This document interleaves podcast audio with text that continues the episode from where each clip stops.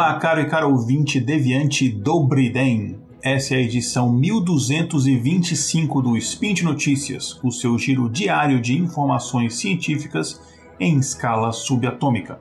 Eu sou Igor Alcântara, cientista de dados e um dos apresentadores do podcast Intervalo de Confiança, especializado em ciência de dados e inteligência artificial.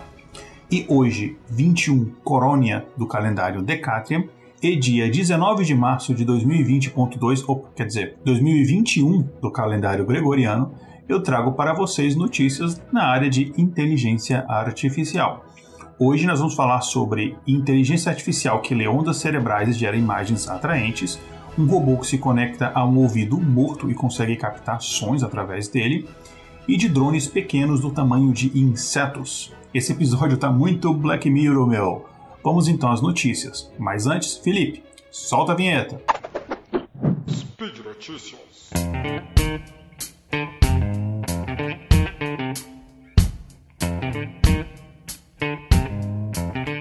Eu vou abrir o episódio de hoje contando que pesquisadores das universidades de Helsinki e Copenhague construíram uma inteligência artificial que entende nossas noções bastante subjetivas sobre o que torna um rosto atraente. Os pesquisadores usaram inteligência artificial para interpretar os sinais cerebrais e combinaram a interface cérebro-computador resultante com um modelo generativo de faces artificiais isso aí permitiu que o computador criasse imagens faciais que apelassem às preferências individuais. Em estudos anteriores, eles projetaram modelos que podiam identificar e controlar características simples de retratos como cor de cabelo, dos olhos e emoções.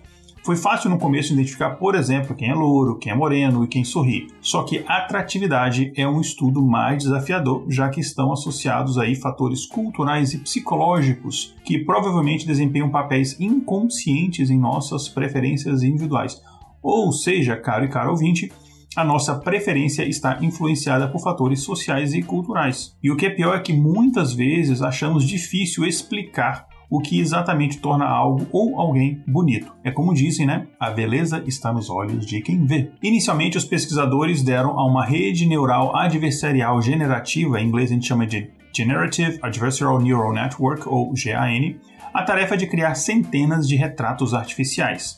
Essas imagens foram mostradas uma de cada vez, a 30 voluntários que foram então solicitados a prestar atenção aos rostos que eles consideravam atraentes, enquanto as suas respostas cerebrais eram registradas por meio de uma eletroencefalografia. E funcionou um pouco como um Tinder. Os participantes deslizaram para a direita, aqui entre aspas, quando se depararam com um rosto atraente. Aqui, no entanto, eles não precisaram fazer nada além de olhar para as imagens. Os pesquisadores então mediram a resposta imediata do cérebro a essas imagens. Os pesquisadores analisaram os dados obtidos do cérebro com técnicas de machine learning, criando uma interface cérebro-computador capaz de interpretar as opiniões dos usuários sobre a atratividade de uma gama de imagens. Ao interpretar suas visões, o modelo de inteligência artificial que interpreta as respostas do cérebro e a rede neural geradora que modela as imagens faciais puderam então juntos produzir uma imagem inteiramente nova de um rosto combinado o que a pessoa acha particularmente atraente. E para testar a validade dessa modelagem, os pesquisadores geraram novos retratos para cada participante, prevendo que eles os achariam pessoas atraentes. Testando-as em um procedimento duplo cego contra controles combinados, eles descobriram que as novas imagens combinavam com a preferência dos sujeitos com a precisão de mais de 80%. Os pesquisadores acham que os resultados podem ser utilizados, por exemplo, na modelagem de preferências e tomadas de decisão, bem como na identificação de atitudes inconscientes. Então, se a gente quiser, por exemplo, no futuro criar um cérebro artificial semelhante a um cérebro humano, essa é uma das coisas que a gente vai precisar modelar. A segunda notícia vem da Universidade de Tel Aviv, em Israel. Pesquisadores desse local relatam que eles conectaram com sucesso o ouvido de um gafanhoto morto a um robô que recebe os sinais elétricos do ouvido e responde de acordo com esses sinais. Espera aí, Igor. Isso aqui é um episódio do Spin de Notícias ou do Mundo Freak? Calma, calma, cara e cara ouvinte, não tem nada de sobrenatural aqui, é apenas a ciência em ação. Sobre esse estudo, o resultado é bem animador. Quando os pesquisadores batem palmas uma vez, assim ó, o ouvido do gafanhoto ouve o som e o robô avança. Quando os pesquisadores batem palmas duas vezes, o robô se move para trás. Isso parece pouco, mas existe muita tecnologia envolvida nisso. Os resultados do estudo foram publicados na revista Sensors, e no artigo em questão, os pesquisadores explicam que no início do estudo, eles procuraram examinar como as vantagens dos sistemas biológicos poderiam ser integradas aos sistemas tecnológicos e como os sentidos de gafanhotos mortos poderiam ser usados como sensores para um robô. Eles contam que escolheram o sentido da audição porque ele pode ser facilmente comparado às tecnologias existentes, diferente do olfato, por exemplo, onde o desafio aqui é muito maior. A tarefa inicial da pesquisa era substituir o microfone eletrônico do robô pelo ouvido de um inseto morto e usar a capacidade do ouvido para detectar os sinais elétricos do ambiente, neste caso, as vibrações do ar, e usando um chip especial converter a entrada do inseto para aquele robô. Para realizar essa tarefa única, né, convenhamos, e também não convencional, a equipe interdisciplinar enfrentou vários desafios. Na primeira etapa, os pesquisadores construíram um robô capaz de responder aos sinais que recebe o ambiente. Em geral, os sistemas biológicos eles têm uma vantagem sobre os sistemas tecnológicos, tanto em termos de sensibilidade quanto em termos de consumo de energia. Essa iniciativa dos pesquisadores da Universidade de Tel Aviv abre as portas para integrações sensoriais entre robôs e insetos e pode render muito desenvolvimentos mais pesados e caros no campo da robótica redundante. E eu já comentei aqui em outros spins e lá no meu outro podcast, o Intervalo de Confiança, que a gente se inspira muito na natureza porque a gente pode usar o sistema mais eficaz de tentativa, erro e aprimoramento, que é a seleção natural, do nosso né, vovô Darwin. Já que as características que a gente observa na natureza foram testadas e adaptadas em diferentes condições por milhões de anos, bem melhor do que os modelos que a gente constrói em R, Python ou Julia. Mas voltando a este estudo do ouvido do gafanhoto, a gente precisa entender que os sistemas biológicos gastam uma energia insignificante em comparação com os sistemas eletrônicos. Eles são miniaturas e, portanto, são extremamente econômicos e eficientes e também foram, como eu disse, aperfeiçoados pela seleção natural. Para fins de comparação, um laptop consome cerca de 100 watts por hora, em média enquanto o cérebro humano consome cerca de 20 watts por dia. A natureza é muito mais avançada do que a gente, né? por isso a gente tem que usá-la. E o princípio que foi demonstrado aqui pode ser usado e aplicado em outros sentidos, como olfato, visão e tato. Por exemplo, alguns animais têm habilidades incríveis para detectar explosivos ou drogas. A criação de um robô com um nariz biológico poderia nos ajudar a preservar a vida humana ou até mesmo identificar criminosos de uma forma que não é possível hoje em dia. Alguns animais sabem, por exemplo, detectar doenças. A gente sabe, é, cachorros são treinados para farejar os primeiros sinais de câncer, por exemplo. Outros podem sentir terremotos. Isso sem contar que podemos recuperar os sentidos de pessoas que perderam esses sentidos por diferentes motivos. Por isso que esse estudo é tão bacana. Por fim, vamos para a última notícia. Se o ouvinte assistiu o episódio Hated in the Nation da terceira temporada de Black Mirror, essa notícia vai assustar um pouco, né? Mas calma lá. Sabe quando você espanta um mosquito para longe do seu rosto, só que ele volta? Então, a gente sabe que os insetos podem ser incrivelmente acrobáticos e resistentes durante o voo. Essas características né, ajudam os insetos a navegar no mundo aéreo, com todas as rajadas de vento, obstáculos, incertezas gerais, sem grandes problemas. Essas características são muito difíceis de construir num drone, mas o professor assistente do MIT, Kevin Jungfan Chen, que a gente vai chamar aqui simplesmente de Chen, construiu um sistema que se aproxima dessa agilidade dos insetos. Chen desenvolveu drones do tamanho de insetos, com destreza e resiliência até agora sem precedentes.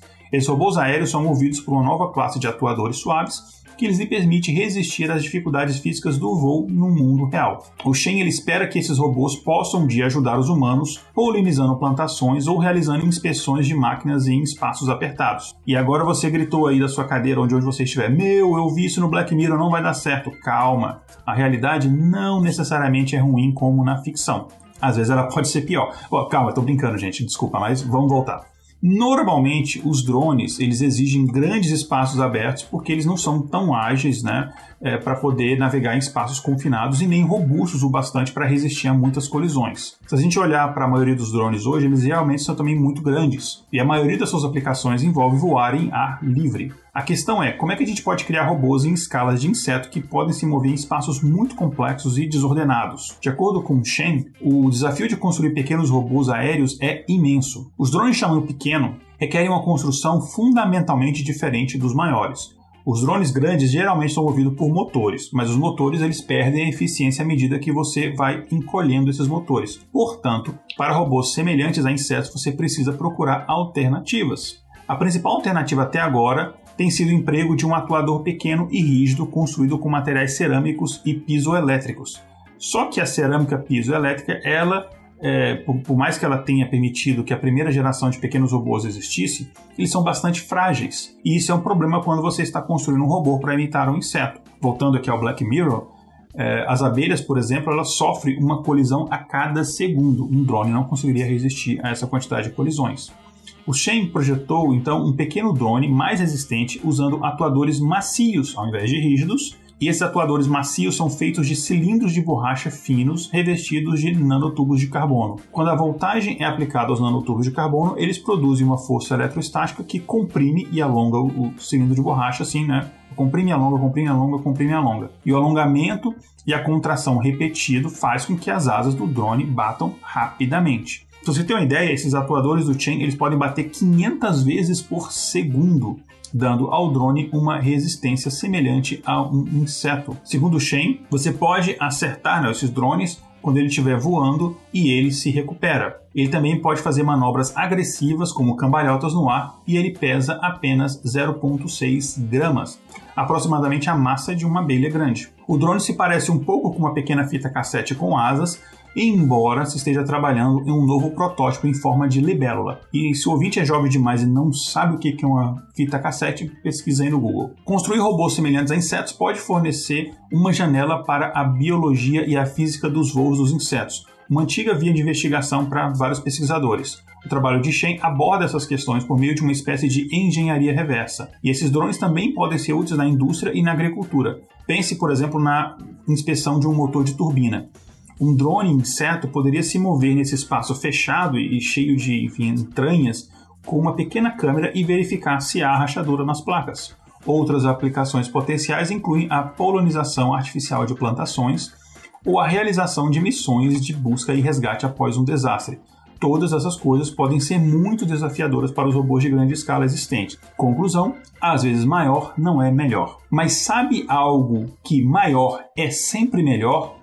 É o tamanho do seu patrocínio ao portal Deviante. O Spin de Notícias, o SciCast, Contrafactual, Fronteiras do Tempo, Beco da Bike, Missangas, além de outros podcasts, os textos do site, tudo isso que é feito aqui só é possível por causa do seu apoio no site do portal Deviante através das plataformas Patreon, Padrim e PicPay. Entre lá em deviante.com.br, clique no link Seja um Patrono e ajude a patrocinar a divulgação científica. Como eu disse, eu sou Igor Alcântara e vocês me encontram volta e meia aqui no Spin de Notícias e no meu podcast O Intervalo de Confiança, intervalodeconfianca.com.br ou no meu site pessoal igoralcantara.com.br. É isso então, pessoal. Um grande abraço e até amanhã com mais Spin de Notícias. Tchau, na Schledanal.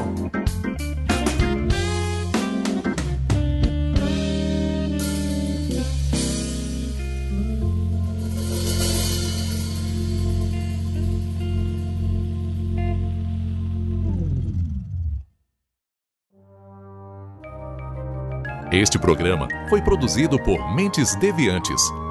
deviante.com.br.